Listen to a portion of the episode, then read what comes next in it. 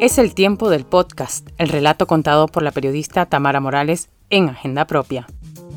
Periodistas, narrativas, protagonistas.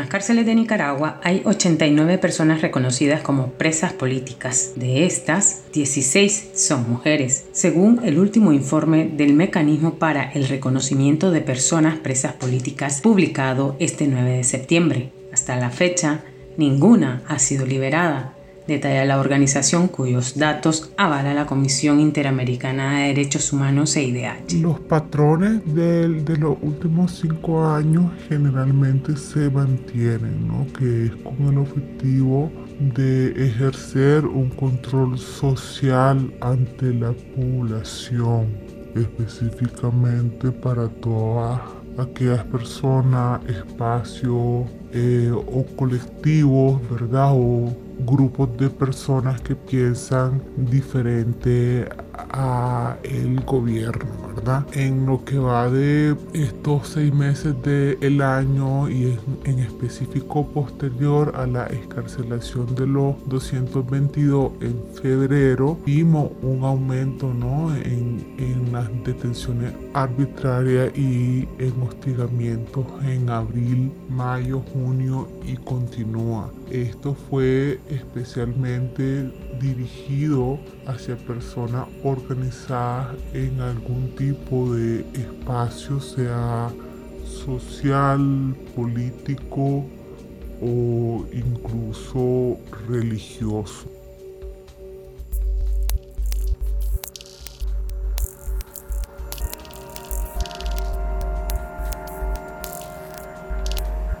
Marta Candelaria, Aniel Calucía, Olesia Auxiliadora, Brenda Lee, Nelly Griselda, Marta Lorena, Jacqueline de Jesús, Adela Elizabeth, Gabriela, Jocelyn Mayela y seis mujeres más que han preferido el anonimato son parte de los nombres de las 16 presas políticas que el régimen de Daniel Ortega y Rosario Murillo mantienen apresadas en el sistema penitenciario de mujeres La Esperanza en el departamento de Managua.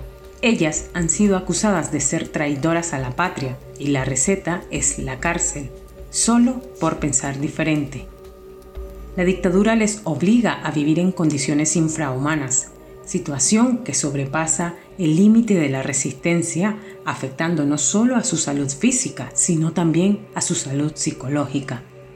Encerradas con un sanitario para todas, con salidas para recibir el sol una vez a la semana, así como la nula atención a los problemas de salud que enfrentan, son entre otras formas de torturas a las que se han visto obligadas. Yaritza Rostrán es excarcelada política.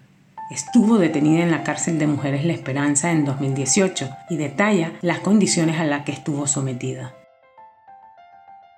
El establecimiento penitenciario integral de mujeres es un lugar insalubre, en donde las mujeres son recluidas en galerones llenos de cucarachas y chinches. Llegan a estar hasta 400 mujeres encerradas la mayor parte del día en ese espacio. En 2018 las presas políticas estábamos en celdas más pequeñas de unos 2 por 4 metros. Nos mantenían encerradas todo el día, nosotras no teníamos derecho a salir y cuando nos lo permitían la vigilancia era muy tensa.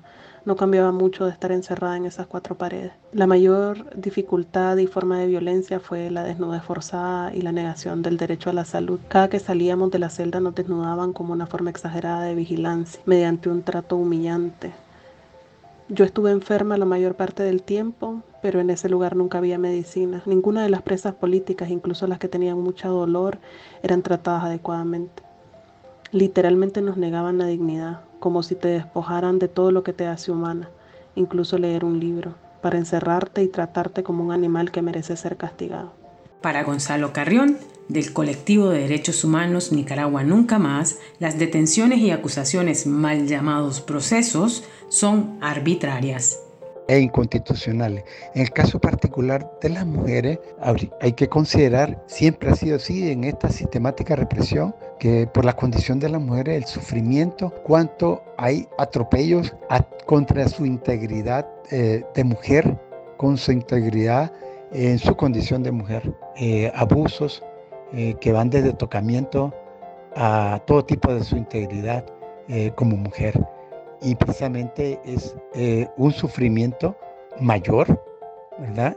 Que distingue el tipo de atropello de parte de la dictadura, eh, además de su libertad individual, su presunción de inocencia, el que sean sometidos a un legal y de proceso, a, todo, a todos los atropellos que son comunes a las personas presas políticas y en particular estas 16 mujeres eh, sufren en, esa, eh, en su calidad de mujer porque a nosotros en el colectivo hemos documentado abusos a la integridad, eh, desde abusos sexuales hasta otros niveles de atentados en contra de las mujeres. Por estas graves violaciones a los derechos humanos es que las familias deben denunciar y agotar todos los mecanismos legales para que de esa manera queden evidencias. Así lo explica el abogado Yader Morazán. Si bien es cierto que muchos de estos mecanismos no van a tener resultados efectivos, pero al menos sirven para documentar, para conservar detalles de los hechos, del modo, el tiempo, el lugar en que se están cometiendo las arbitrariedades, para evidenciar la falta de acceso a la justicia, para identificar patrones, sirve para eh, documentar la denuncia eh, legal, formal y también eh, internacional y mediática. delimita también quiénes son los responsables y diferencia de quienes están a favor y en contra de las arbitrariedades que se están cometiendo dentro del Estado. Prepara futuros escenarios para reclamar justicia cuando existan condiciones en el país, al interno y o fuera en estos momentos, fuera del país, en algún mecanismo internacional. Así que eh, no tenemos que desalentarnos por no tener, digamos, resultados efectivos en este momento. El ensañamiento de la dictadura contra las mujeres se da porque en Nicaragua estas han sido valientes y están comprometidas con la defensa de los derechos humanos afirma Jenny Gómez de la organización Feministas Madrid por Nicaragua. Para mí es evidente que las mujeres, el movimiento feminista en Nicaragua fue de los primeros movimientos que señalaron y acusaron al régimen de Ortega Murillo como un régimen autoritario y dictatorial. Desde mucho antes de los sucesos del 2018 ya se venía haciendo esa denuncia, la concentración de poder, la reforma de leyes que nos retrocedían en avances hasta entonces logrados y evidentemente hay otra hecho anterior, que fue el respaldo a la denuncia de Sol América por la denuncia por abuso sexual contra Daniel Ortega. Entonces, el régimen siempre ha tenido en la mira a las mujeres y el movimiento feminista y porque en Nicaragua hay mujeres muy empoderadas, muy claras y muy comprometidas con la defensa de los derechos humanos y aún en condiciones tan críticas y tan represivas como las que se están viviendo desde el 2018, no han dejado de hacer uso de su derecho a la libertad de expresión, de exigir libertad de otras presas y presos políticos, de denunciar los crímenes de lesa humanidad y eso las ha puesto en la mira del régimen y, bueno, se quiere hacer un castigo ejemplar, ¿no? Para tratar de, de, silenciar todas las voces. Como vemos, las demandas de las presas políticas son básicas. Sin embargo, los castigos que aplican los servidores de la dictadura son condenables. El movimiento autónomo de mujeres demanda el respeto y cumplimiento a los derechos de las presas políticas, según los estándares reconocidos por las Naciones Unidas. Nosotras exigimos que las liberen porque no han cometido ningún delito. La existencia de presas políticas en Nicaragua lamentablemente no es nuevo. Durante la dictadura de Anastasio Somoza en los años 70, también se practicó este tipo de tortura. Mónica Baltodano fue presa política en esa época y explica que el modelo represivo que ha instalado Ortega y Murillo supera a las dictaduras del continente.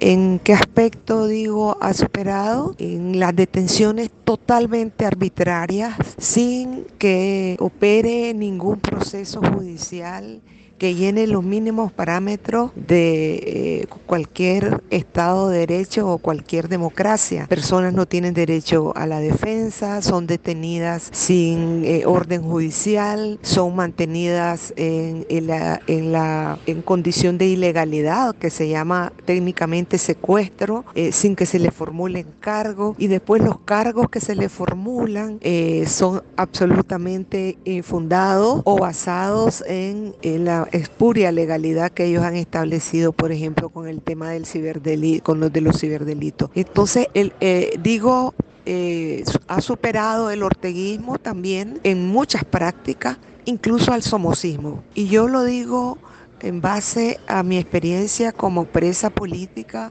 del somocismo en el año 1977, salí en el año 78. A mí me, hicieron un juicio, ya habían levantado el estado de sitio y la ley marcial y por tanto fui pasada a, un jurado de conciencia que me absolvió en octubre del 77. Entonces la dictadura somocista me hizo lo que se conoce como el pisicorre, como que si me había liberado y después me, dio seis meses de cárcel inconmutable de acuerdo a la ley de policía. Una aberración jurídica que ha, realizado de manera exponencial o ha superado de manera exponencial el régimen.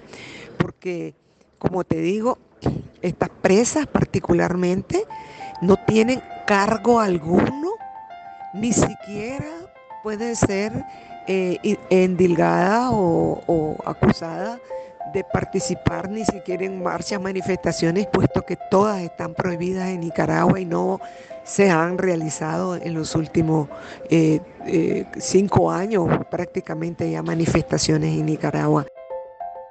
Este 11 de septiembre surgió una alerta urgente con información de que un grupo de presas políticas recluida en La Esperanza inició una huelga de hambre por las precarias condiciones en las que se encuentran. Sus exigencias son tener acceso a patio, sol, agua potable y asistencia médica profesional y de calidad. Ana Quirós de la Articulación Feminista comenta.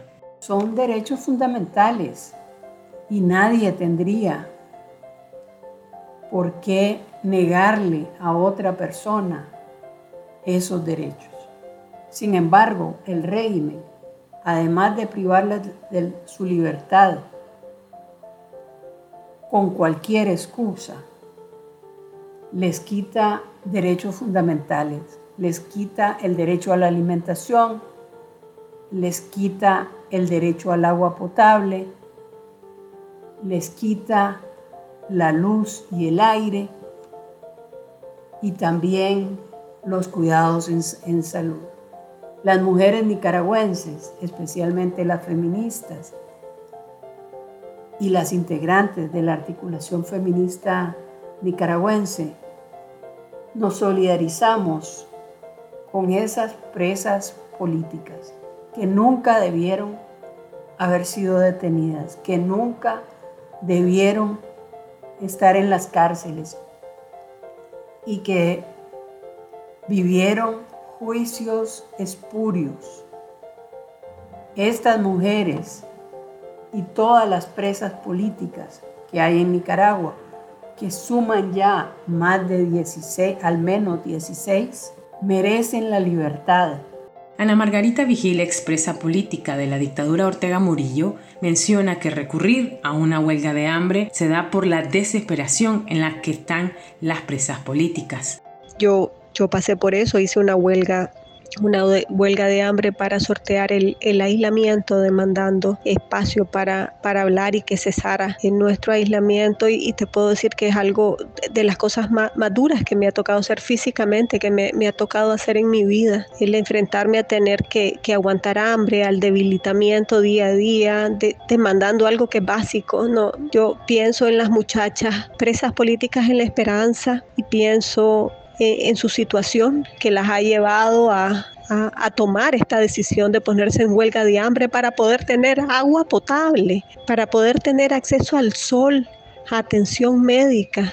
Eso nos tiene que llamar, nos tiene que llamar a la acción a cada persona, a seguir demandando la libertad de presos y presas políticas en Nicaragua. Por su parte, Tamara Dávila, también excarcelada política y a quien le quitaron la nacionalidad en febrero pasado, manifiesta que el encarcelamiento sigue siendo para silenciar y atemorizar al el hostigamiento, la persecución, eh, el encarcelamiento por razones políticas sigue siendo el instrumento que utiliza Daniel Ortega y Rosario Murillo para silenciar al pueblo nicaragüense, eh, para atemorizar.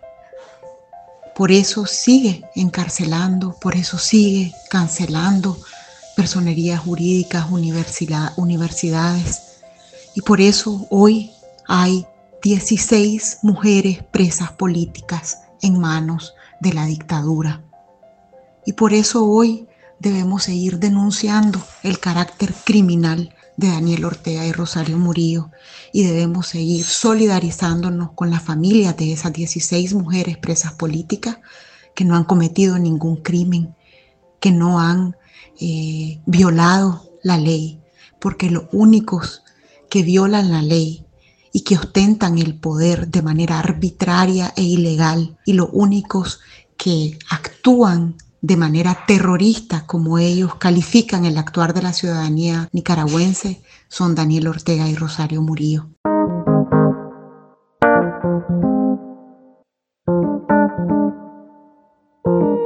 Es el tiempo del podcast, el relato contado por la periodista Tamara Morales en Agenda Propia. Periodistas, narrativas, protagonistas.